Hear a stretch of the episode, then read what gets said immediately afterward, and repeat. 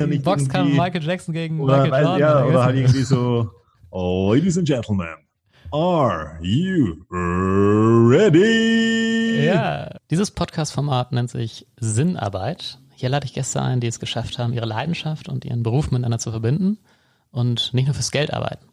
Ich will damit zeigen, ähm, was es eigentlich alles so gibt für Jobs und was man also machen kann und euch damit auch so ein bisschen Inspiration fürs eigene Berufsleben mit auf den Weg geben. Mein erster Gast ist Ronny Leber. Der wird uns erzählen, wie es dazu kam, dass er heute mit Tony Robbins zusammenarbeitet, also dem wahrscheinlich bekanntesten und erfolgreichsten Live- und Persönlichkeitscoach der Welt. Und wie er auf einer USA-Reise El Gore traf und am Ende sogar Wahlhelfer von Bill Clinton wurde.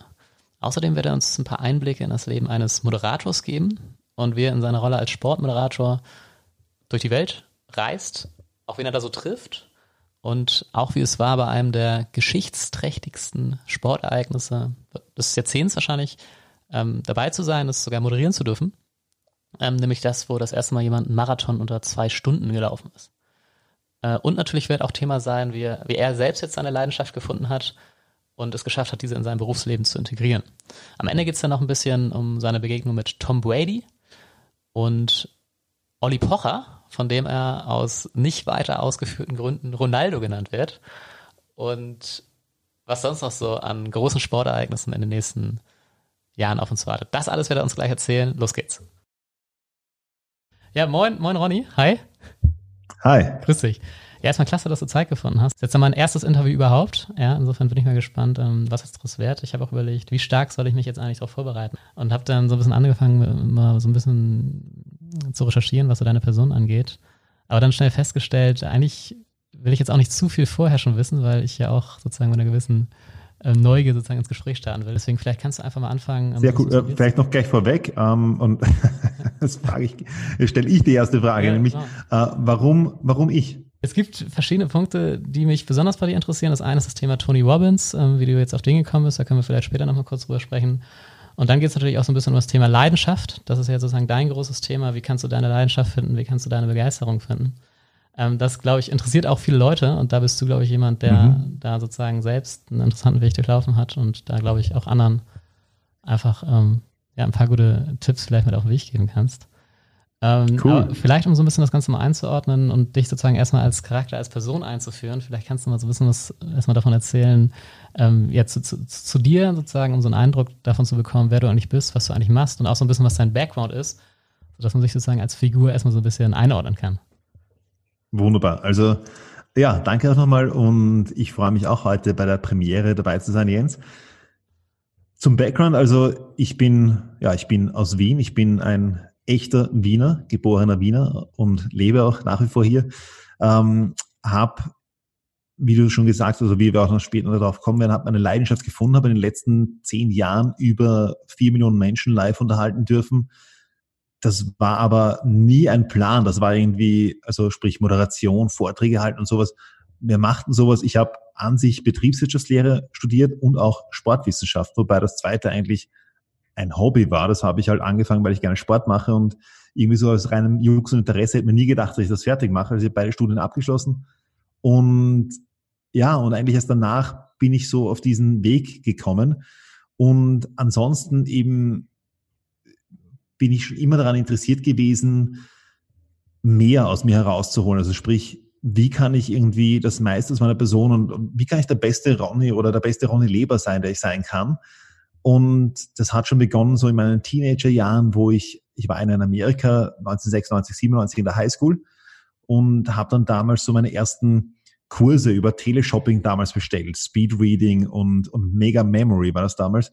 Also Speedreading war von The World's Fastest Reader Howard Burke, ja, das war irgendwie so 90 Seiten in einer Minute. Ähm, kannst du dir mal vorstellen, ich habe es ja, nicht mal, glaube ich, auf 90 Seiten in einer Stunde gebracht, aber, aber zumindest, oder ja, ne, vielleicht, weiß nicht.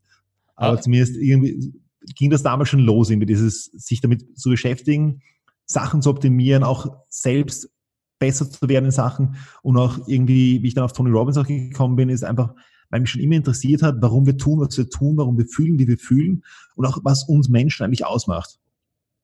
Okay, vielleicht noch so ein bisschen einen Schritt zurück. Also du warst ja zu der Zeit ungefähr, ich weiß nicht, 17, 18, als du dich mit dem ganzen Thema 16 war ich in Amerika. 16, okay. Und da sozusagen in Amerika bist du das erste Mal mit dem Thema, ich sag mal, Persönlichkeitsentwicklung allgemein und irgendwie Erfolg und so weiter in Berührung gekommen. Und sozusagen wurdest du ein bisschen inspiriert äh, von, von dem, von, von dem Spirit da ja. vor Ort oder war das vorher schon so, du bist deswegen nach Amerika gegangen? Weil du dann naja, ich meine, ich glaube, dass das grundsätzlich schon, schon immer drinnen war. Ja, also irgendwie, das war auch wahrscheinlich ein Grund, warum ich überhaupt nach Amerika gegangen bin. Bist du im Land weil ich mir einfach verbessern wollte. Bist du auf Land aufgewachsen oder in Wien, in Wien sozusagen zentral? Ähm, beides. Wir hatten ein Haus am Land und ich war auch eine Zeit, also ich war, einen Teil meiner Schulkarriere war ich in Wien, einen Teil meiner Schulkarriere war ich am Land draußen. Zu dem Zeitpunkt mit 16 war ich wieder in Wien. Und das Spannende war zum Beispiel drüben auch, ich war ich war genau drüben während dem Wahlkampf damals, zweiter Turnus von Bill Clinton. Okay, Bill okay. Clinton und, und Al Gore haben auch beide live gesehen, beiden die Hand geschüttelt und, ähm, okay, und auch irgendwie, das war so meine, also Al Gore habe ich zuerst gesehen und Al Gore war damals meine allererste, mein allererstes rhetorisches Vorbild oder meine Inspiration. Ich habe mir damals gedacht, wow, wie der mit dem Publikum umgeht, fantastisch, total cool, wie der mit den Menschen spielt und haben mir das würde ich auch gerne können. Okay, aber kannst du mal, also in welchem Rahmen hast du den getroffen und in welchem Rahmen warst du überhaupt jetzt da? Das war ein Ausland, sozusagen Schüleraustausch einfach im Ausland? Genau, es war ein Schüleraustausch damals von EF, also so einer Organisation eben, habe ich das halt dann gemacht und war ein Jahr in Maine. Okay. Maine ist ähm, in New England an der Nordostküste der USA, der nordöstlichste Staat und direkt an der Grenze zu Kanada, richtig, richtig kalt. Also im Winter von Oktober bis April hatten wir durchgehend Schneedecke. Und da gab es ein Fach in der Highschool, du kannst dir da deine, deine Unterrichtsgegenstände selbst aussuchen. Okay. Und da gab es halt einen Unterrichtsgegenstand, der hat geheißen Election 96. Der hat sich rein mit der Wahl 1996 beschäftigt mit dem politischen System der USA. Habe ich mir gedacht, großartig, wenn ich schon da bin, das nehme ich gleich mit, das mache ich. Und ja, und dann irgendwie, ähm, und da sind wir im Rahmen dieses Schulprogramms sind wir dann eben zu Al Gore gegangen und sind auch zu Bill Clinton gegangen, wie die gerade bei uns in Maine waren. Und bei Bill Clinton war ich dann sogar auch Wahlhelfer damals. Okay, okay, okay. Also, also das war, war richtig lustig.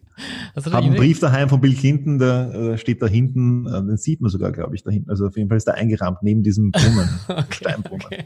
Also, also Wahlhelfer heißt, ihr seid sozusagen richtig durch die Stadt gelaufen und habt sozusagen da Stände aufgestellt und die Leute so ein bisschen sozusagen äh, eigentlich hat es geheißen, oder äh, mehr oder weniger, dass, naja, nicht ganz, sondern eigentlich hat es nur geheißen, dass wir bei dieser Veranstaltung, wo er da im Baseballstadion von den Portland Pirates aufgetreten ist, dass wir dort einfach ein bisschen, ehrlich gesagt, ich habe nicht viel getan, aber, ähm, aber es war trotzdem ein großartiges Erlebnis. Okay, okay. Ja gut, klingt auf jeden Fall schon mal nicht schlecht. Ähm, dann einfach vielleicht auch so ein bisschen, äh, ich meine, du hast jetzt Al Gore, Bill Clinton angesprochen, deine Zeit da damals. Äh, was, was waren dann also Themen, die dich besonders irgendwie inspiriert haben oder wo du gedacht hast, okay, weil du hättest ja jetzt auch stärker in die politische Richtung zum Beispiel gehen können, hast du jetzt ja nicht gemacht, ne?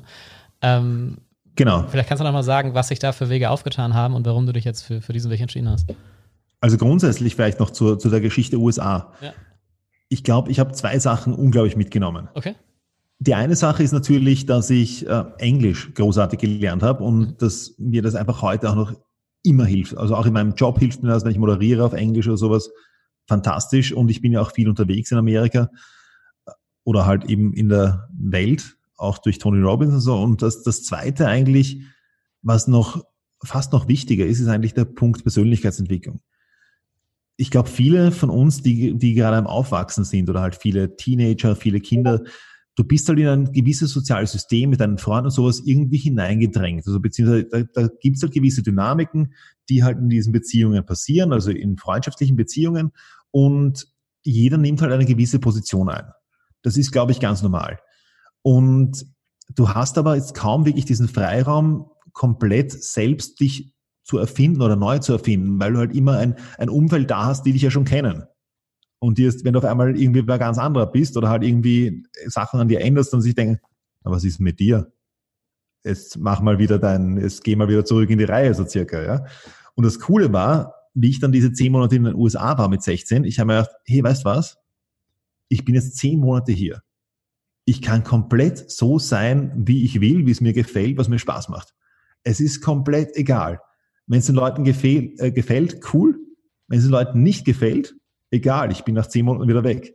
Und ich konnte so mit meiner Persönlichkeit in einem relativ jungen Alter komplett experimentieren und einfach auch mich selbst erfinden und auch finden als solches. Und das fand ich eine total spannende Geschichte, einen total spannenden Prozess zu der, Zeit. Und davon habe ich sicherlich enorm profitiert. Okay, aber es ist auch ganz interessant. Das heißt eigentlich, du sagst, dass sozusagen die Voraussetzungen für die Persönlichkeitsentwicklung in so einem amerikanischen Umfeld besser sind als jetzt bei dir in Wien, ja, oder vielleicht im deutschsprachigen Nein, nein, nein, das hat mit dem amerikanischen Umfeld gar nichts zu tun, sondern in einem Umfeld, das du nicht kennst.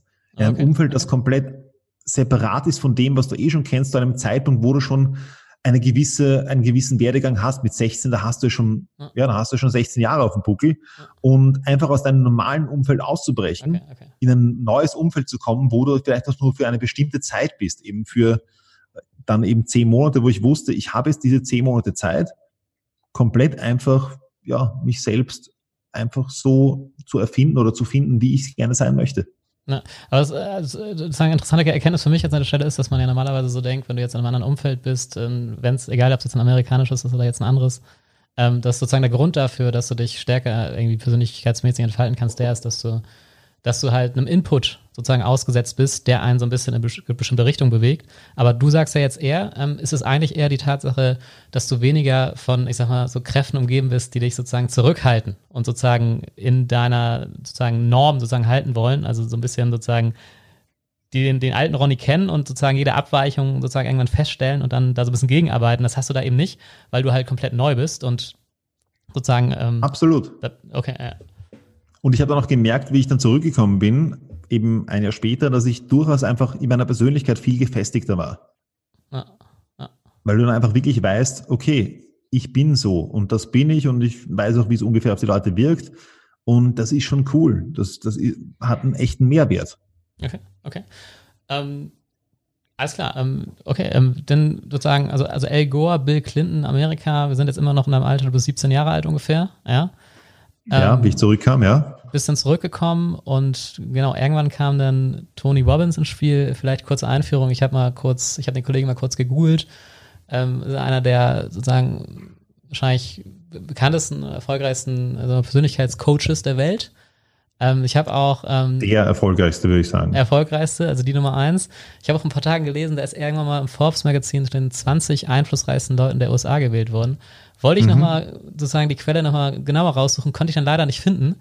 Ähm, aber sozusagen, selbst wenn es nicht stimmt, also das ist eine Liga, in der der spielt, das ist schon äh, beeindruckend. Ne? Also gerade in Deutschland, ich meine, man kennt ihn so ein bisschen, also gerade wenn man jetzt in der Persönlichkeitsentwicklungsszene so ein bisschen drin ist, hat vielleicht mal von dem gehört, aber ich sag mal, Top 20 Amerika, das ist, wow, ja, das ist ja, äh, also gigantisch. Ähm, genau, wie bist du an den gekommen? Ja, du, ähm, nicht nur das, es kann ja auch passieren, dass du beim Interview, äh, beim Seminar bist zum Beispiel und dann ist dann dort zum Beispiel Usher oder Anthony Hopkins oder Oprah Winfrey oder ein dreifacher Super Bowl-Sieger wie Rob Gronkowski oder sowas. Also das ist schon, das ist schon echt eine, oder Tim Ferriss zum Beispiel oder halt echte, echte Granaten, die dann auch bei diesem, bei den Seminaren sind, die halt richtig ähm, dort einfach, ja, die, die halt da total mit dabei sind. Und das ist schon cool. Wie bin ich an den gekommen? Ich war im Jahr 2000, direkt nachdem ich Abitur gemacht habe, oder wie es ja bei uns heißt, Matura, ähm, bin ich dann damals in, habe ich zum Arbeiten begonnen, war dann ein Jahr lang bei so einem ja, Finanzdienstleister. Ich war nicht sonderlich erfolgreich damals, aber ich habe einiges gelernt über das Thema, was es heißt, selbstständig zu sein und auch gleichzeitig, wenn es darum geht, ist, ähm, dass du also wenn es um Mindset geht. Und da ist zum Beispiel natürlich vor allen Dingen genau das Thema, Tony Robbins war damals sehr spannend, weil den kannte bei uns eigentlich noch keine Sau, aber unser Direktor war schon auf einigen Seminaren. Und genau das war einfach total interessant, weil der hat halt von Tony Robbins erzählt und gedacht, okay, cool. Und dann habe ich mir dann sein Buch bestellt im Jahr 2000, also vor 20 Jahren. Und habe dann mal sein Buch, also hatte ich dann in der Hand. Es waren 500 Seiten, total klein geschrieben. Ja, um Gottes Willen. Also wenn ich das lese, muss es schon sehr, sehr gut sein. Okay. Ich habe es dann aber auch gelesen, während ich gerade beim, beim Bundesheer war und bin dann direkt danach, 2001, auf ein Seminar von ihm gefahren in Frankfurt im Juni und äh, das war eine sehr witzige Geschichte, weil ich eigentlich das als Bundesheersoldat verdienst du ja so gut wie gar nichts, also als, als Grundwehrdiener, ja, als Rekrut, weil du musst ja hin, also bei uns zumindest musst du hingehen und ähm, naja, und dann einfach ist es so, dass du dann, wenn du dann da hinkommst, dann bist du, also zum Seminar selbst, das hat halt für mich damals, es waren ein bisschen über 1000 Dollar, 1200 Dollar wäre eigentlich der Preis gewesen, wir haben es ein bisschen billiger bekommen. Und ich habe dann meine Mama gefragt, ob sie mir das eben zum Geburtstag schenkt. Dass wir da gemeinsam hinfahren, nach Frankfurt war das, weil ich hatte, wir haben damals verdient 200, 300 Euro im Monat. Ja, also nichts, nicht genug ist irgendwie, um noch Geld auf die Seite zu legen für mich. Und dann sind wir dort hingefahren, direkt ein paar Wochen nachdem ich fertig war mit dem Bundesheer und habe dann dort eine Seminarserie gebucht für 10.000 Dollar ähm, mit drei Seminaren. Und ich hatte zwar in dem Moment keine Ahnung, wo ich das Geld jetzt auftreibe, mhm. okay. aber innerhalb von eineinhalb Wochen habe ich mir dann eine Finanzierung aufgenommen, einen Kredit genommen für 200.000 Schilling, also aus heutiger Sicht 14.400 Euro. Okay, okay. Das hat, okay. das hat, genau gereicht dafür, um diese Seminarserie zu bezahlen ah. und um die Reise zum ersten Seminar, das war nach Hawaii, zu bezahlen. Ah. Ah. Und ja, und so hat es dann begonnen eigentlich, meine Reise mit den Seminaren und so, also meine Reise im wahrsten Sinne des Wortes auch.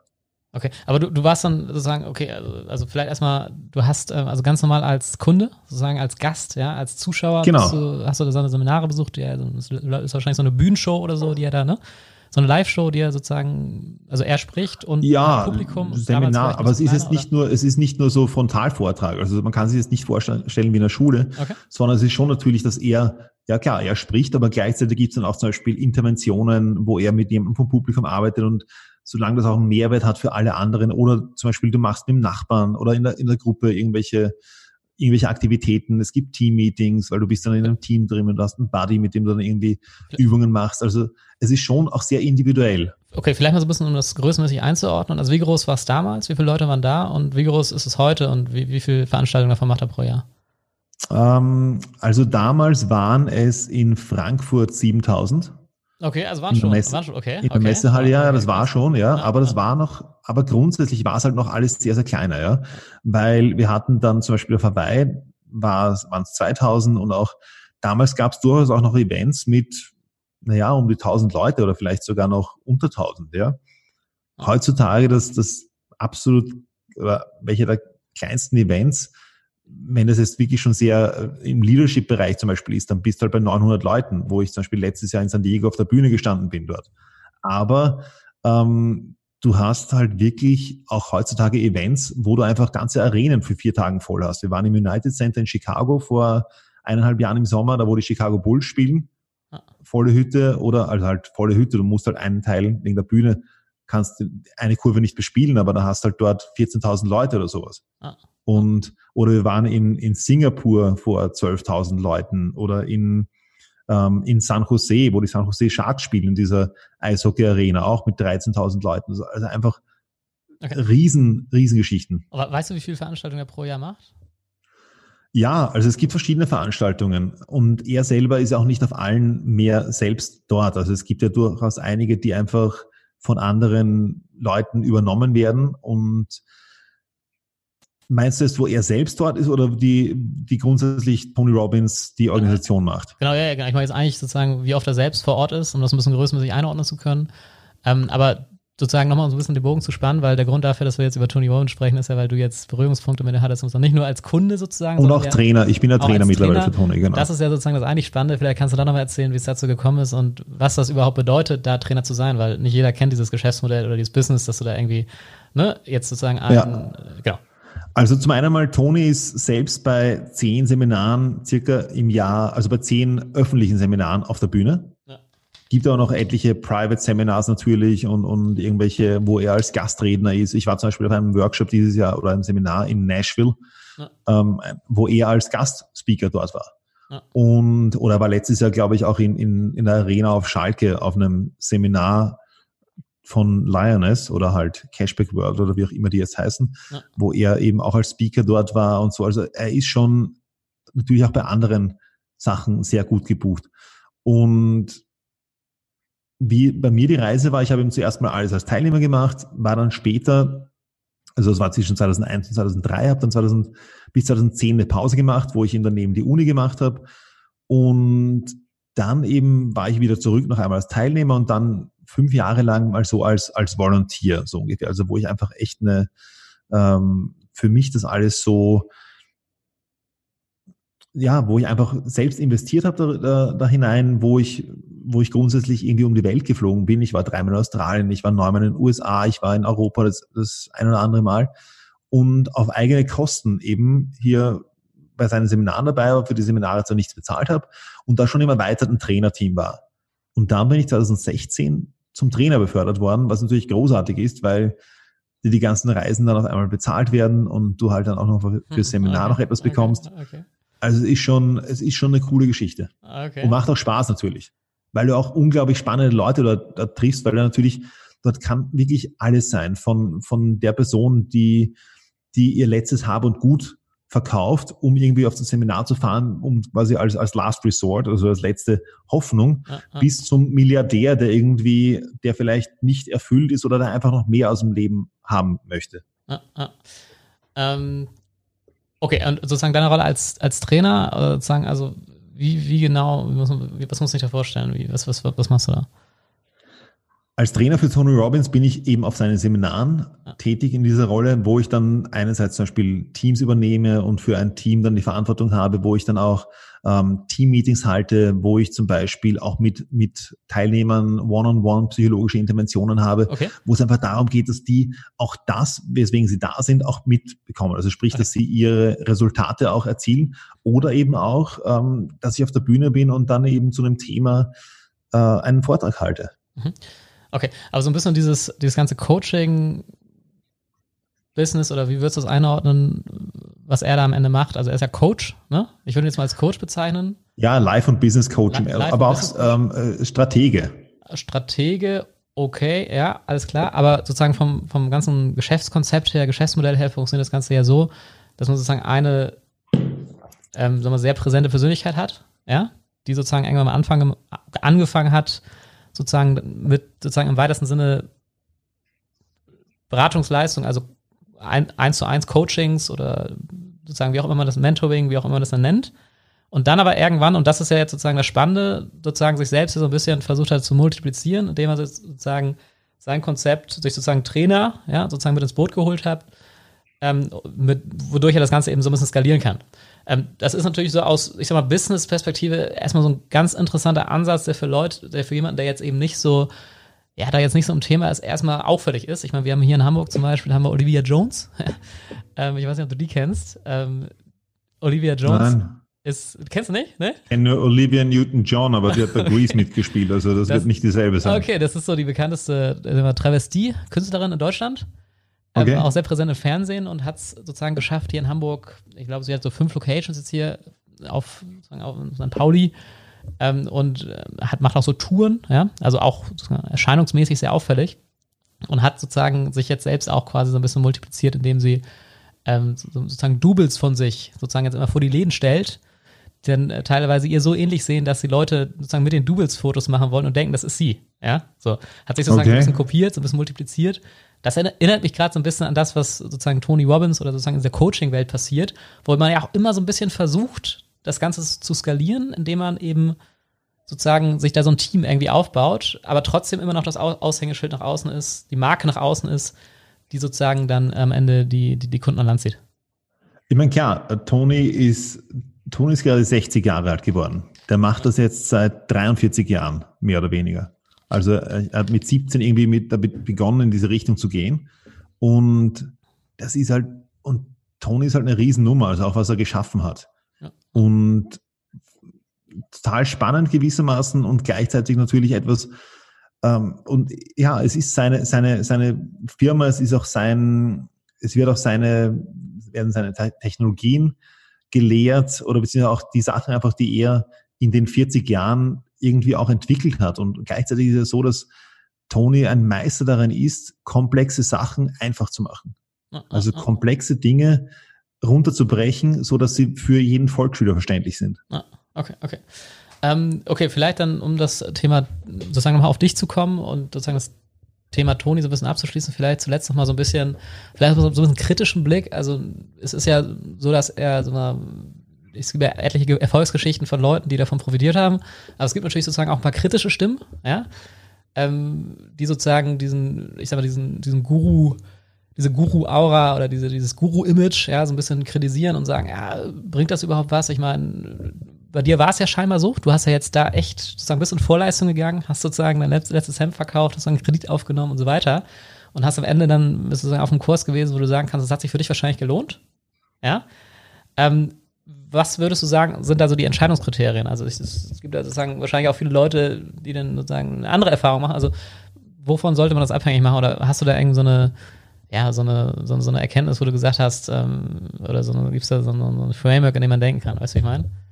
Also wann, wann Also ich glaube grundsätzlich, grundsätzlich solltest du es davon abhängig machen, welche Resultate du mit, damit erzielst. Das heißt, was bringt es dir? Bringt es dir was, bringt es dir nicht? Das ist ja im Endeffekt dann der Gradmesser. Ja, Und gleichzeitig, wenn du jetzt zum Beispiel nicht weißt vorab, na ja, wird mir das was bringen oder nicht, einerseits, hey, mal ausprobieren ähm, und wenn man wirklich interessiert ist im, im Bereich Persönlichkeitsentwicklung, auf der Welt, es, es gibt halt niemanden besseren als Tony, was das angeht. Ja? ja, Auf der anderen Seite auch zu sagen, hey, ich meine, der hat gearbeitet mit Leuten wie einem Bill Clinton, mit einer Lady Di, einem, einem Barack Obama, einem Andrew Agassi, einem Hugh Jackman, einem Leonardo DiCaprio, Usher, Pitbull, ähm, irgendwelche äh, Börsen, also äh, so Fondsmanager, die welche erfolgreichsten der Geschichte und, also wirklich you name it, Oprah Winfrey und so weiter. Also einfach unglaubliche Persönlichkeiten, mit denen er gearbeitet hat oder auch, auch arbeitet oder Olympiasieger und, und, und. Ähm, ja, die werden jetzt nicht irgendwie irgendein, ein, irgendjemanden anheuern, der einfach keine Ahnung hat. Okay, aber ähm, also du sagst sozusagen, also Toni hat dann wahrscheinlich auch dir geholfen, so ein Stück weit dich persönlichkeitsmäßig weiterzuentwickeln, ja? Enorm, klar. Enorm und ähm, genau, vielleicht können wir sozusagen darüber nochmal sprechen, was jetzt eigentlich sozusagen deine, deine Richtung ist. Ähm, was sozusagen bei dir am Ende dabei rauskam und sozusagen, wie du den Weg dahin sozusagen beschritten hast. Ja, also wie sozusagen, was ist eigentlich jetzt deine, deine Leidenschaft, wie hast du sie gefunden? Da, das ist ja immer so das zentrale Thema, das sozusagen über einem steht oder wo viele Leute sich mit auseinandersetzen, ein bisschen mit der Sinnfrage auch und so, was soll ich eigentlich machen? Ja, ähm, genau, vielleicht kannst du da noch ein bisschen was erzählen. Ähm, ja. ja, klar. Ähm, also zum einen nochmal, vielleicht noch um das eine, um, um die, die Thematik mit Tony Robbins abzuschließen. Es geht einfach darum, um, wenn ich das jetzt in, in einem Satz zusammenfassen würde, was es mir gebracht hat, dann geht es darum, bessere Resultate zu erzielen. Ja. Wenn ich es in ein Wort fassen würde, würde ich sagen Lebensqualität. Ja. Weil du einfach mit, an, mit Sachen anders umgehen kannst. Ja. Weil egal, was du in deinem Leben erreichen möchtest, es sind 80 Prozent Psychologie und 20 Prozent sind Strategie. Okay. Weil im Endeffekt, egal welches Resultat du erreichen möchtest, es gibt immer irgendjemanden oder im, im Regelfall jemanden, der das schon mal erreicht hat. Mhm. Der das schon in irgendeiner Art und Weise, wenn du jetzt zum Beispiel Gewicht abnehmen möchtest, dann da gibt's, weiß Gott, wie viele Leute, die das schon erreicht haben. Also selbst wenn du zum Mond machen, äh, fahren wollen würdest, würde es jemanden geben, der das schon gemacht hat. Und du müsstest einfach schauen, was hat der gemacht? Was ist die Strategie?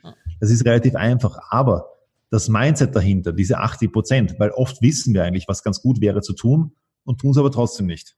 Oder wir sind auf einem Seminar oder irgendwo und lernen irgendwas, wo man sich denkt, ah, das wäre eigentlich gar nicht so blöd, oder das könnte ich irgendwie bei mir machen und dann tun wir es trotzdem nicht. Sonst, sonst genau, sonst lass uns, lass uns da mal noch kurz drauf eingehen, weil ich habe auch sozusagen so ein bisschen auch aus dem erweiterten persönlichen Umfeld festgestellt, dass wir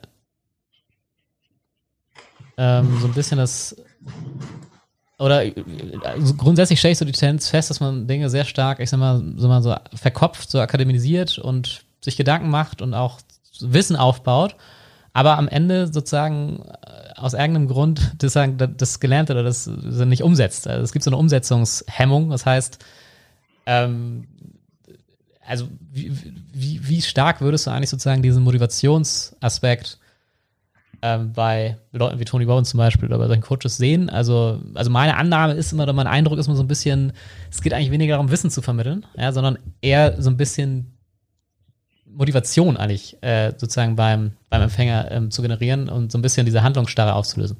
Ähm, vielleicht kannst du das mal so ein bisschen einordnen, Wissen versus Motivation. Also was ist eigentlich sozusagen das Entscheidende? Also ich glaube, dass viele Menschen, der, die jetzt zum Beispiel zu einem Tony Robbins kommen, die sind ja schon von Grund weg motiviert. Sonst würden sie nicht hinkommen. Okay, okay. Also das heißt, da ist schon eine Grundmotivation vorhanden. Klar, Du wirst dann dort noch vielleicht noch mehr motiviert rauskommen, aber deswegen, weil du auf einmal Möglichkeiten erkennst, die du vielleicht vorher nicht erledigt hast ja. Äh, oder erlebt hast oder, oder die dir nicht bewusst waren. Was der große Faktor ist, ist einfach der, wo auch für mich sich Tony Robbins im Vergleich zu vielen anderen unterscheidet, oder zumindest zu den Seminaren, die ich sonst kenne. Ja.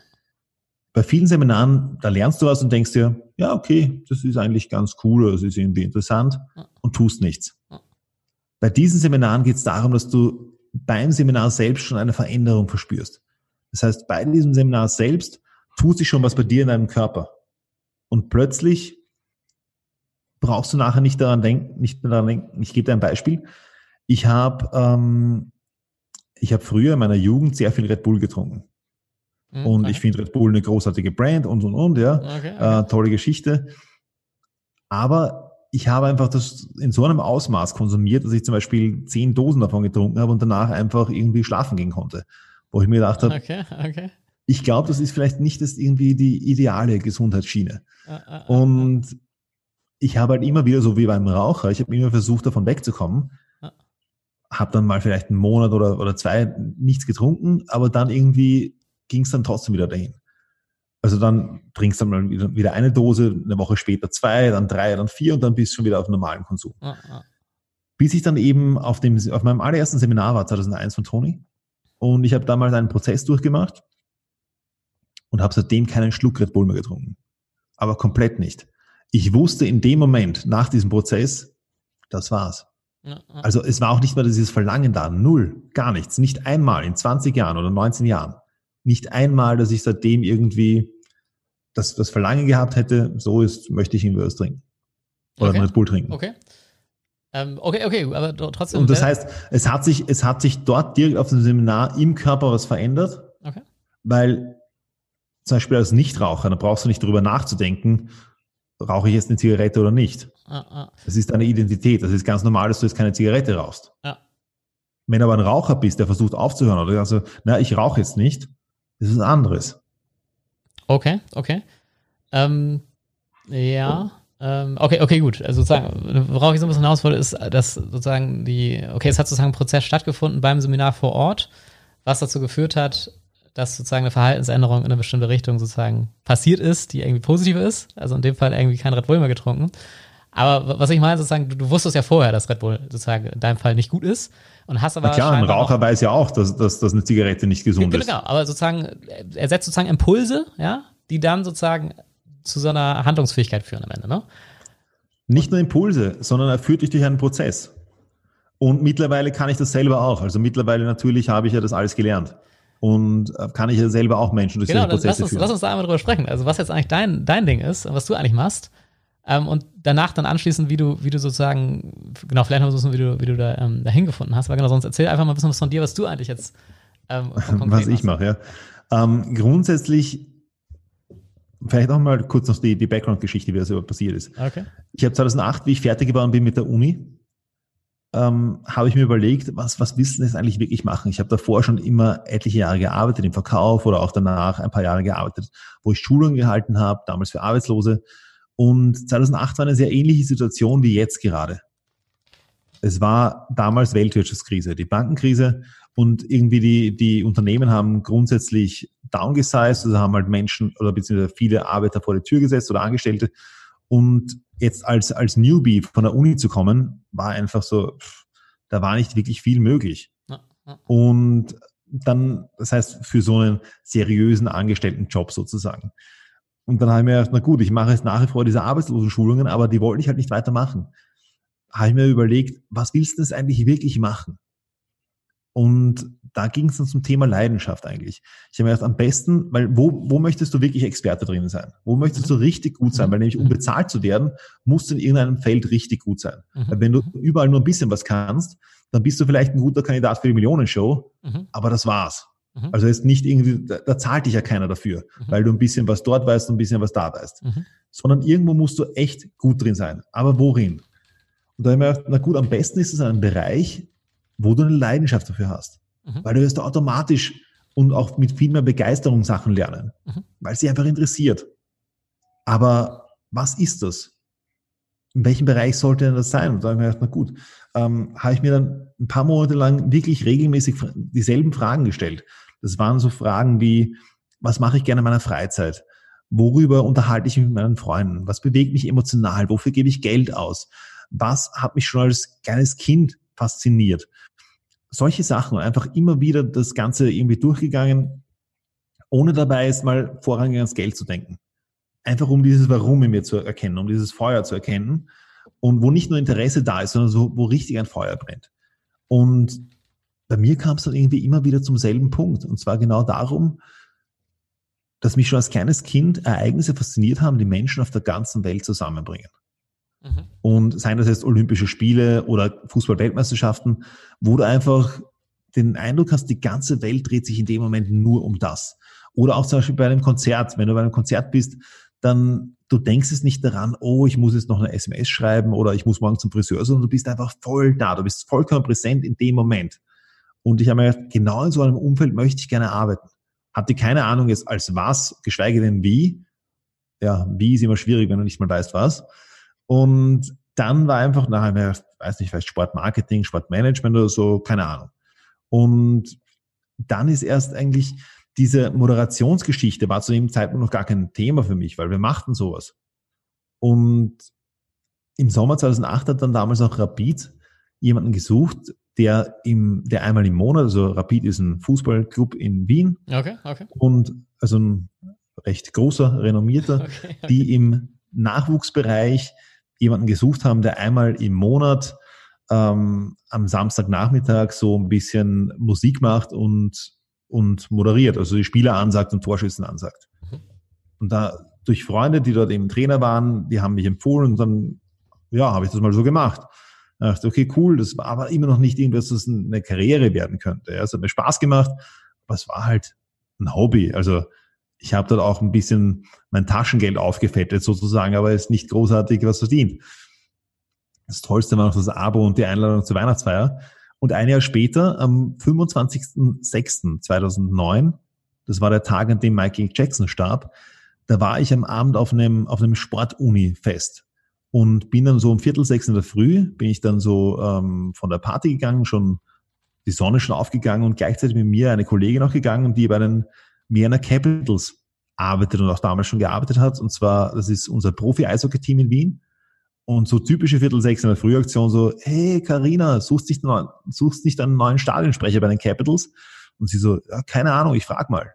Am nächsten Tag ruft sie mich an, du, ja, wir suchen gerade. Okay. So, okay, gut, ein paar, paar Gespräche mit dem Manager gehabt und dann so, gut, du bekommst eine Chance.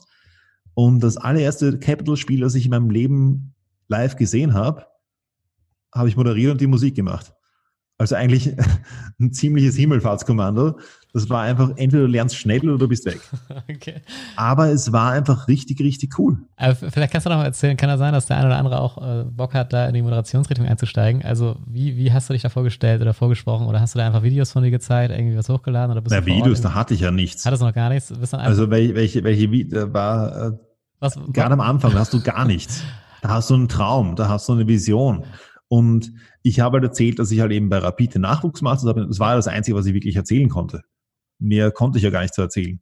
Ja. Und ja, er wollte halt ein Konzept haben, da habe ich mir halt was überlegt, irgendwie halt so Sachen zusammengeschrieben, ja. was ich mir so vorstellen kann, was ich gerne mache, machen würde und habe mich dann auch mit den Fans ein paar Mal zusammengesetzt noch vorab, weil ich konnte es mir nicht mal mehr anschauen. Es war nicht eine Saison, ich konnte nicht hingehen und mir anschauen, was machen die, die vor mir. Ich hatte, ich musste erstmal die Teams in der Liga lernen und gleichzeitig die Spielernamen lernen. Ich, also die österreichische Liga im Eishockey war mir vollkommen unbekannt, so ziemlich. Ah. Ich kannte ein paar Vereine, ich kannte nicht mal alle Clubs. Ah, ah okay, okay. Ähm, okay, also auch interessant. Das heißt eher äh, gar nicht, wie man das jetzt irgendwie aus dem Film und Fernsehen so kennt, dass man eigentlich vorspricht oder so ein Casting macht, sondern eher auf ähm, sozusagen ähm, ja, eher auf sozusagen so ein bisschen konzeptioneller oder konzeptioneller Ebene hast du da ein bisschen was vorbereitet und sozusagen damit Eindruck gemacht, aber ähm, okay, okay. Ich hätte gedacht, man muss da auch richtig vorsprechen und einmal mal so, weißt du, so ein bisschen. Naja, das ist immer ein bisschen schwierig. Ich meine, willst du dann, wenn du dann im Büro sitzt bei dem und dann willst du dann irgendwie sagen, ja, oder jetzt 37. Spielminute oder das ist ja nicht Boxkampf Michael Jackson gegen oder, Michael Jordan. Ja, oder halt irgendwie so, oh, Ladies and Gentlemen, Are you ready? Ja.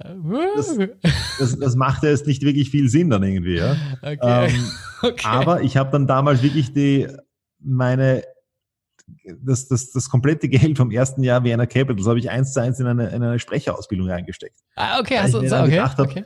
hey, das ist eine Richtung, in die möchte ich gerne gehen. Das ist, das ist etwas, was ich total gerne machen möchte. Und habe dann einfach so, wie ich es halt vorher auch kannte, mit Tony Robbins und so weiter, habe ich mir auch da gedacht, hey, ähm, ich investiere in mich. Weil ich immer den Eindruck hatte, schon von, von, von sehr langer Zeit einfach, dass es wichtig ist, in sich selbst zu investieren. Und mm, wenn okay. du, wenn du in dich selbst investierst, das kommt irgendwann zurück. Wie viel Geld hast du dann insgesamt bisher, würdest du sagen, in dich selbst investiert? Also ungefähr Größenordnung? Ähm, wenn wir jetzt ohne Schule und so weiter natürlich, ja? Genau, also Schule ist ja quasi staatlich bezahlt. Also ich weiß nicht, wie es bei euch in Österreich ist oder also genau. Also ja, genau. Also ja. naja, ja, kommt drauf an, aber, ist aber ohne, ohne, Schule, Schule, Uni und so weiter, ja. Äh, auf jeden Fall ein sechsstelliger Bereich. Okay, okay. Ja, das ist ja, woo. Ja, und würdest du sagen, es hat sich gelohnt? Ähm, absolut. Also ich finde das vollkommen, weil einfach, ähm, ja, ich glaube auch, dass das Leben ein, ein, ein ständiges Lernen ist. Immer. Immer. Es ist in der Natur so, wenn du, wenn eine Pflanze nicht mehr wächst, dann stirbt sie. Und ich glaube, das ist genau das Gleiche, auch wenn es ums Lernen geht für uns bei Menschen. Also sprich, wenn wir zum Beispiel, wenn unser Gehirn nicht mehr wächst, dann, stirbt, dann sterben gewisse Sachen ab. Ich meine, wir alle kennen das. Wir haben Sachen in der Schule gelernt, wo wir vielleicht ganz gut waren in dem Moment. Und wenn wir es nachher jahrelang nicht benutzt haben, puh. Also ich war zum Beispiel ganz gut in Mathematik oder Französisch war auch in Ordnung. Wenn ich jetzt heute Französisch reden sollte, ähm, ja, bonjour und äh, bonsoir, salut, ça va. So ungefähr, also das, das war's schon so circa. Du hast ja insgesamt inzwischen, ich glaube, vier Millionen Menschen live unterhalten. Ja. Tony Robbins habe ich letztens gegoogelt, drei Millionen. Was macht er falsch? ähm, ich glaube, dass das äh, muss eine alte Zahl gewesen sein von Tony Robbins wahrscheinlich. Aber ähm, gar nicht. Es ist einfach so, dass, dass er in einem anderen Umfeld. Du musst dir mal vorstellen, das sind drei Millionen bei ihm mit Seminaren. Ja, bei mir ist das mit, mit vieles davon oder einfach der Großteil dieser Veranstaltungen sind Sportevents. Und da hast man dann gleich auf einem Schlag vielleicht 50.000 Leute beim Länderspiel. Oder ich hatte letztes Jahr die Ineos 159 Challenge in Wien im Prater, wo der, die ich moderieren durfte, wo Elias Kipchoge als erster Mensch einen Marathon in unter zwei Stunden gelaufen ist. Da waren 120.000 Leute da. Genau, lass uns da noch der 120, Der 120.000 Leute muss Tony Robbins aber ähm, zehn große Seminare machen.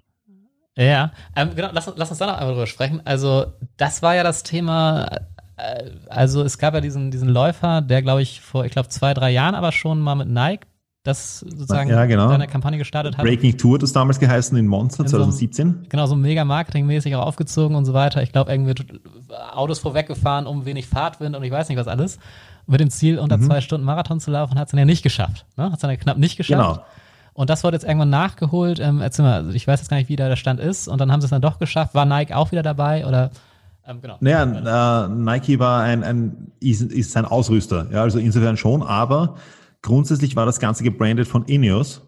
Das war die Ineos 159 Challenge und Ineos war eigentlich mir vor einem Jahr noch vollkommen unbekannt. Die haben aber im Radsport zum Beispiel das Team Sky übernommen, haben die Tour de France gewonnen, mhm. sind ähm, Hauptsponsor von Lyon, also von dem vom Fußballteam in Lyon. Sie sind ähm, ja anscheinend jetzt im, im Laufbereich da irgendwie, also die haben weil Sir Jim Radcliffe, der Unternehmenschef, irgendwie da unglaubliche Summen selber Milliardär, unglaubliche Summen reingepulvert hat. Also alleine diese Ineos 159 Challenge hat sicherlich 20, 30 Millionen Euro gekostet. Und äh, wo die hast du jetzt, also was genau hast du da, wo hast du da moderiert? Und ich habe moderiert im Zielbereich. Also sprich, ich habe moderiert dort im Ziel. Und okay. das war ein Auf unglaubliches, äh, ähm, Deutsch, Englisch, beides, ja. Okay. Es war ein unglaubliches Ereignis. Da war, ähm, das auf, war für uns natürlich total spannend. Wo war das übertragen? Weil wir nicht wussten, das wurde übertragen auf der ganzen Welt.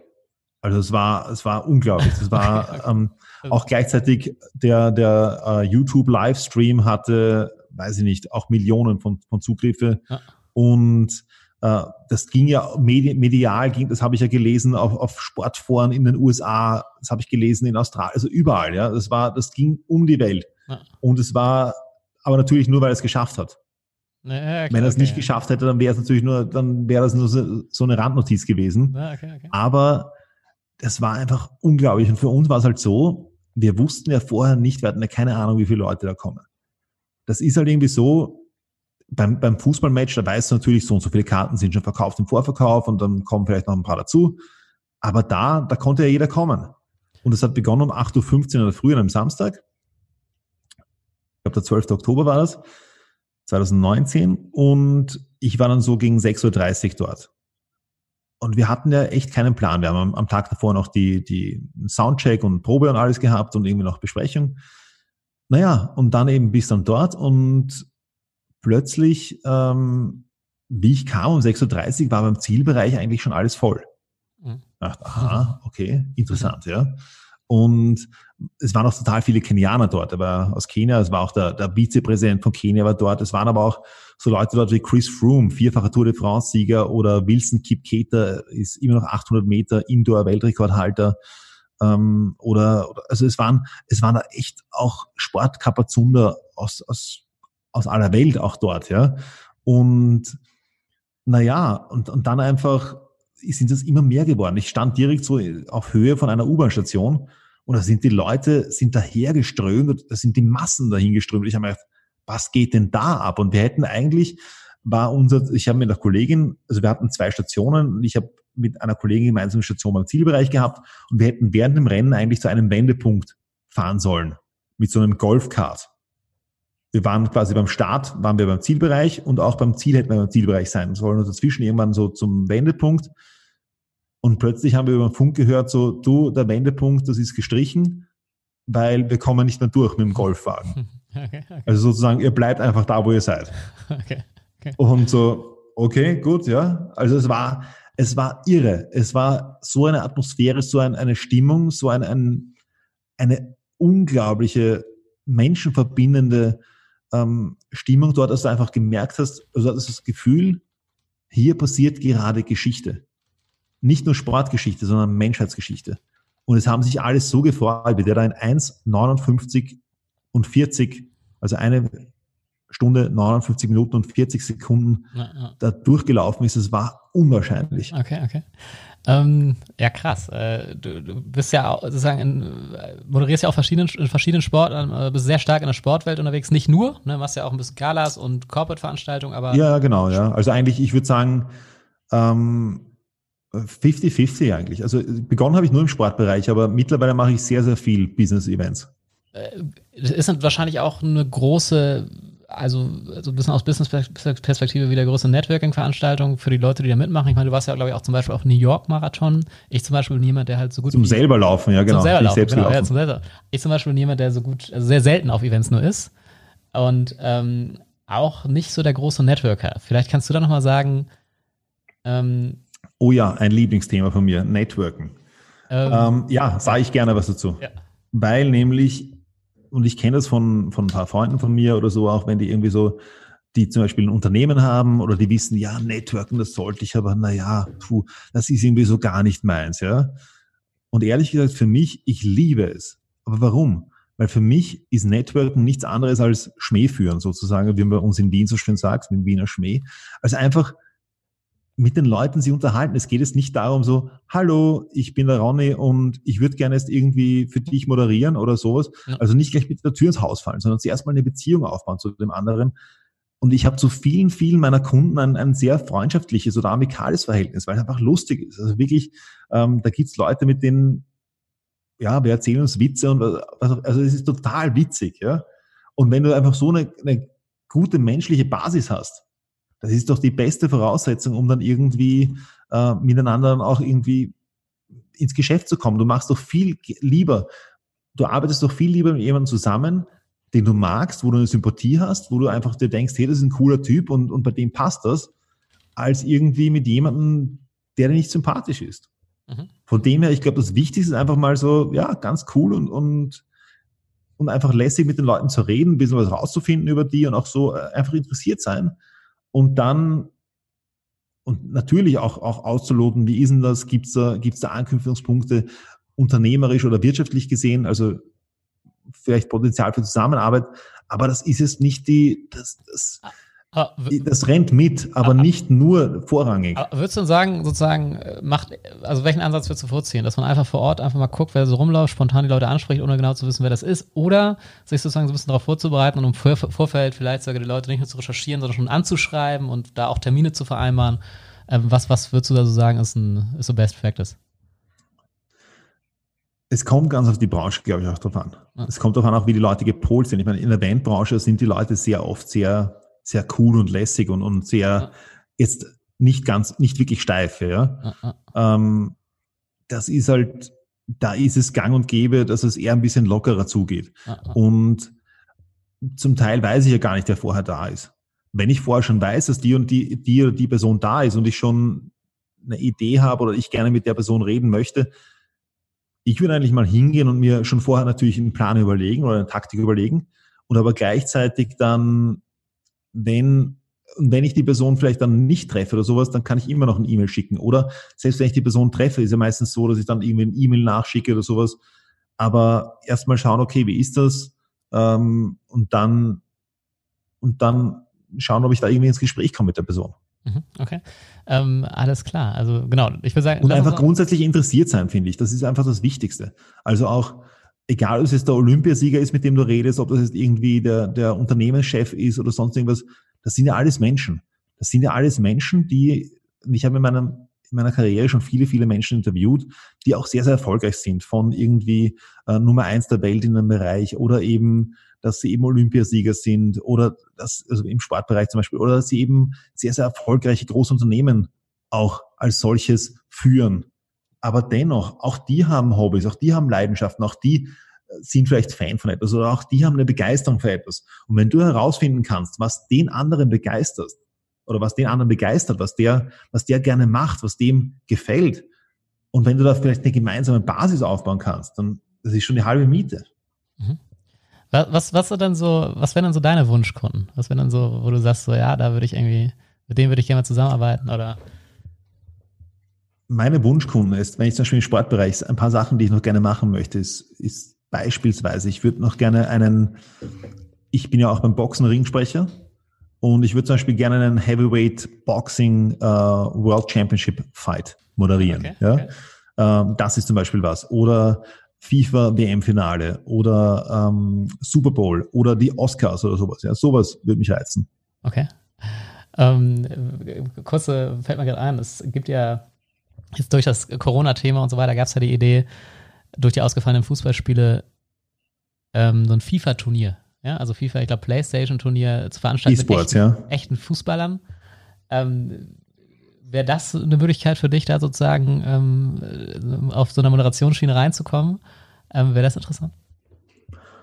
Du, ähm, grundsätzlich so ein bisschen out of the box. Ich, ich, jetzt, ein. Habe selber FIFA gespielt und sowas, ja, also, ja. oder halt, äh, oder Fußball. Ich bin ja mit Super Nintendo und sowas aufgewachsen noch, ja. äh, mit Super Mario Kart und Co. Ja, und, und noch auch die Urversionen von FIFA und NHL und wie sie alle heißen, miterlebt und am Computer okay. und genau die Tricks gekannt, wenn du jetzt irgendwie da zum Tor rennst und dann einmal diesen Haken machst, dann geht er immer rein.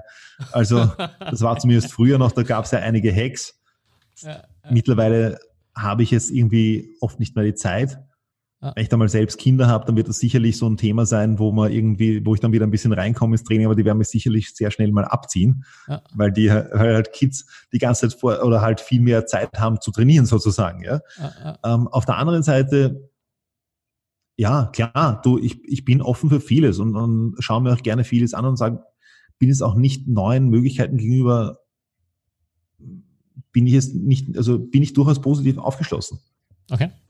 Ähm, dann, genau, lass uns sozusagen so ein bisschen langsam zum Ende kommen, mein Speicherplatz. Genau, weil auch bei mir ist äh, mein, mein ich, ich muss auch schon langsam zum Ende kommen. Ähm, trotzdem zwei Punkte noch. Das eine ist, was sind so die, also ich habe selbst auch, es gibt so ein paar Sportevents, also ich bin jetzt nicht so stark in der Sportszene drin, aber es gibt so ein paar große Events, die dann wirklich, wo du sagst, so Geschichte schreiben, die verfolge ich dann auch ganz gerne, wie zum Beispiel den Mayweather-Kampf. Ja, habe ich so in einer Nacht damals ähm, verfolgt, also alle, alle Großen, die jetzt die letzten die stattfanden mit dem. Ähm, was würdest du sagen, sind jetzt in den nächsten Monaten oder Jahren die, die ganz großen Sportereignisse, die man. Äh in den nächsten Monaten mal gar nichts. Ähm, ja, okay. Weil äh, da findet nichts statt. Äh, E-Sports, also, e halt. FIFA, FIFA-Turnier, aber ansonsten, genau. Ja, genau. Vielleicht die Tour de France im Sommer. Ähm, ich denke mal, im Boxen könnte es sein, dass, dass wir bald wieder einen Titelvereinigungskampf haben, also einen richtigen beim, im Schwergewicht, dass wirklich mal wieder ein Weltmeister da ist. Der erste seit Lennox Lewis, der in allen, in allen vier großen Verbänden den WM-Titel hält. Ähm, ansonsten, naja, gut, ich meine, die Klassiker natürlich, Olympische Spiele, wird alles sehr kompromiert kommen, Fußball-Europameisterschaft, Fußball-Weltmeisterschaft. Und ansonsten, ja, das sind einfach die Sachen, die sowieso regelmäßig dann passieren. Wie, wie ist das eigentlich beim, beim, beim Boxen, habe ich mich immer gefragt. Also es gibt ja diese vier großen Verbände, ne? Ja, genau. Also ich habe da immer so ein bisschen den Eindruck, also geht es da wirklich nur nach Leistung oder stehen da, also, also weil Du sagst ja selber, also der letzte große war Lennox Lewis, der bei allen vier großen Verbänden den sozusagen Meistertitel Gut, und die Kitschkos hatten natürlich zusammen, als, als Brüderpaar hatten die alle vier Weltmeistertitel und die haben halt nie gegeneinander geboxt, ja, aber, weil sie halt Brüder waren. Okay, okay. Die, okay also die haben es dominiert, die haben ja über zehn Jahre lang diese, die Schwergewichtsszene dominiert, okay. aber eben, ähm, ja, dadurch, dass die eben gesagt haben, sie werden nie gegeneinander boxen, haben sie ihrer Mama versprochen, ah, okay, dadurch okay. gab es den nicht. Also von dem her, eigentlich haben die zu zweit das komplett dominiert. Verfolgst du so ein bisschen, was Klitsch gemacht? Der hat jetzt auch so eine Brand gemacht, die ja auch in Richtung irgendwie, ne, Persönlichkeitsentwicklung und irgendwie Erfolgscoaching und so weiter geht. Also der Wladimir oder, oder Wladimir, Wladimir. Okay, cool. Ähm, und äh, hast du jetzt, also ist bei dir jetzt noch nicht angekommen?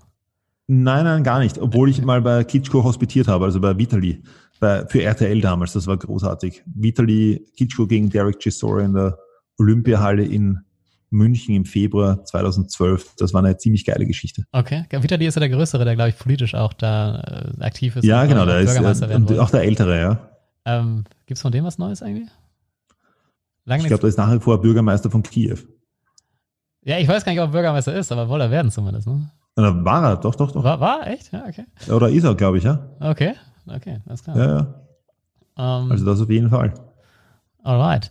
Ähm, ansonsten, genau, vielleicht nochmal kurz, was würdest du sagen, ist so die interessanteste, lustigste, spannendste Anekdote, Begegnung, die du jetzt, du hast ja auch zum Beispiel Michael Buffer, ja, mal getroffen. Also gibt's da irgend... Ja, oder Tom Brady habe ich auch getroffen, ja. Tom Brady hast du auch getroffen, okay, okay. Ja, also auch Schauspieler, so ein bisschen Schauspieler. Tom Brady ist ja, ist ja Footballstar. Ach, Tom Brady ist habe ich verwechselt mit dem Tom Hardy. Tom Hardy hatte ich jetzt. Ja, ja. Kennst du Tom Hardy? Oder Tom Hanks oder ähm, Tom Cruise.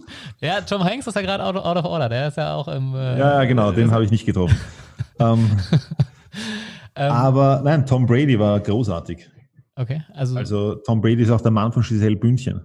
Ja, okay, den, das Also sprich, die Mädels kennen den oft aus der InTouch und die, die, die Jungs kennen ihn halt, weil er der erfolgreichste Footballspieler aller Zeiten ist. Genau. Und um mal ein gefährliches Halbwissen rauszuholen, also ich, die sind jetzt, glaube ich, nicht ins Finale gekommen, ne, das letzte, also seine Mannschaft.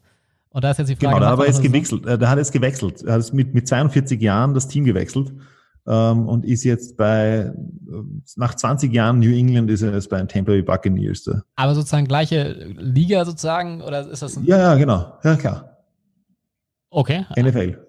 Äh, okay, okay, gut, aber der will sozusagen, will es auch nochmal wissen jetzt. Also es ist nicht sozusagen. Ja, der will es nochmal wissen, nach sechs Titeln mit New England ja. und neunmal in der Super Bowl. Okay, okay. Also ich gedacht, so ist okay. nochmal eine neue Herausforderung okay. mit. Im ja. Sommer ist er dann 43. Ja, spannend. Ähm, ja, alles klar, cool. Ähm, ähm, ja, gibt es da irgend, irgend sozusagen eine, eine, sozusagen Promi-Geschichte, die du nochmal raus, raushauen kannst, wo du irgendwie sagst, äh, das, das war ganz witzig oder vielleicht ein bisschen, äh, da bist du aus dem Nähkästchen plaudern? Ich meine, grundsätzlich ist es natürlich äh, total cool, wenn du, wenn du die Möglichkeit hast, mit deinen, mit deinen Idolen irgendwie oder mit den, ja, mit denen auch Kontakt zu haben und auch merkst, dass das einfach auch Menschen sind. Ähm, beispielsweise Thomas Muster.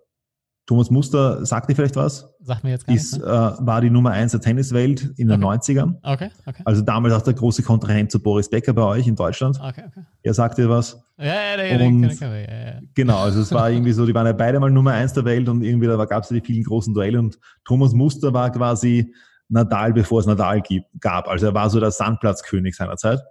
Hat 40 Turniere auf Sand gewonnen und so und auch die French Open und war natürlich ein riesen, Riesenidol hier auch in Österreich, war ein, ein Kämpfer vor dem Herrn und jetzt moderiere ich jedes Jahr mit dem im Rahmen der Erste Bank Open, dem ATP-Tennisturnier bei uns in, in Wien, moderiere ich jedes Jahr mit ihm eine Talkshow. Mhm. Das ist natürlich total cool, wo wir jeden Tag irgendwelche lässigen Gäste haben auch, also eben auch da von Olympiasiegern bis hin zu irgendwie Politikern oder Wirtschaftsleuten und so. Oder Olli, Olli Pocher war zum Beispiel auch bei uns, ja. Okay. Und ja, der ist ja momentan ist halt, ganz groß. Ja? Der ist ja momentan richtig am Start hier bei uns in Deutschland, ne? Also der, ja, und war, war, war auch total, eigentlich war lustig, ja, war cool. Und, okay, okay. und das ist halt total lässig, wenn du auf einmal diese Möglichkeit hast und aber trotzdem auch merkst, hier, das sind auch einfach nur Menschen, ja. ja. Weil du plötzlich mit denen ganz normal redest, redest und auch einfach, du musst halt, ja, und einfach ein persönliches Verhältnis aufbaust. Und das ist halt irgendwie, ja, finde ich cool und irgendwie, ja, wenn er jedes Mal, wenn er mich sieht, so, hey Ronaldo, na, wie geht's? So okay, okay, okay, da kenne ich ja. das schon. Okay, alles klar, ja, gut. Ja, sicher. Okay, okay. Ja, gut. Naja, wenn man jeden Tag gemeinsam moderiert für, also ist schon ein paar Jahre, dann, klar, kennen wir das schon. Alles klar. Ähm, ja, vielleicht kannst du noch ein paar letzte Worte sagen, sozusagen in Bezug auf ähm, Corona. Aus Corona, ja genau, gib noch einen Corona-Ausblick. Ja, letzte Worte. Ähm, ich glaube, das ist jetzt momentan gerade eine unglaubliche Chance für viele von uns. Es geht jetzt wirklich darum, dass du die Zeit nützt, die du jetzt gerade hast und einfach vielleicht auch an Skills arbeitest, an Mindset arbeitest und einfach an Sachen arbeitest, die du, wo du sonst vielleicht nicht die Zeit dafür hast oder nicht die Muße dafür hast. Und auch wenn du jetzt sagst, oh, das ist vielleicht eine riesen, riesen Krise und so weiter, okay, schön, schön und gut. Aber Krise mag sein, aber du kannst sagen, okay, ich mache nicht mit bei der Krise, ich mache jetzt meine eigene Geschichte. Und ich mache einfach das, was für mich Sinn hat und wo ich einfach selber irgendwie weiterkomme, wo ich auch einen Mehrwert leisten kann für andere. Und auch vor allen Dingen zu schauen, was sind die Sachen, die jetzt Menschen brauchen? Und wie kann ich das, ja, wie kann ich da etwas, einen, einen Wert auch vermitteln und weitergeben? Und ich glaube, wenn ich jetzt an Chancen denke, die da sind, dann ist es einfach momentan der absolut richtige, äh, der richtige Zeitpunkt, wird es auch enorm belohnt werden. Nicht nur für einen selbst, sondern auch für alle anderen, weil da jeder was davon hat, wenn Menschen jetzt an Chancen denken. Alles klar. Okay. Damit würde ich sagen, beenden wir das Ganze und äh, Ronny, vielen Super. Dank. Hat mich gefreut. Vielen, vielen Dank.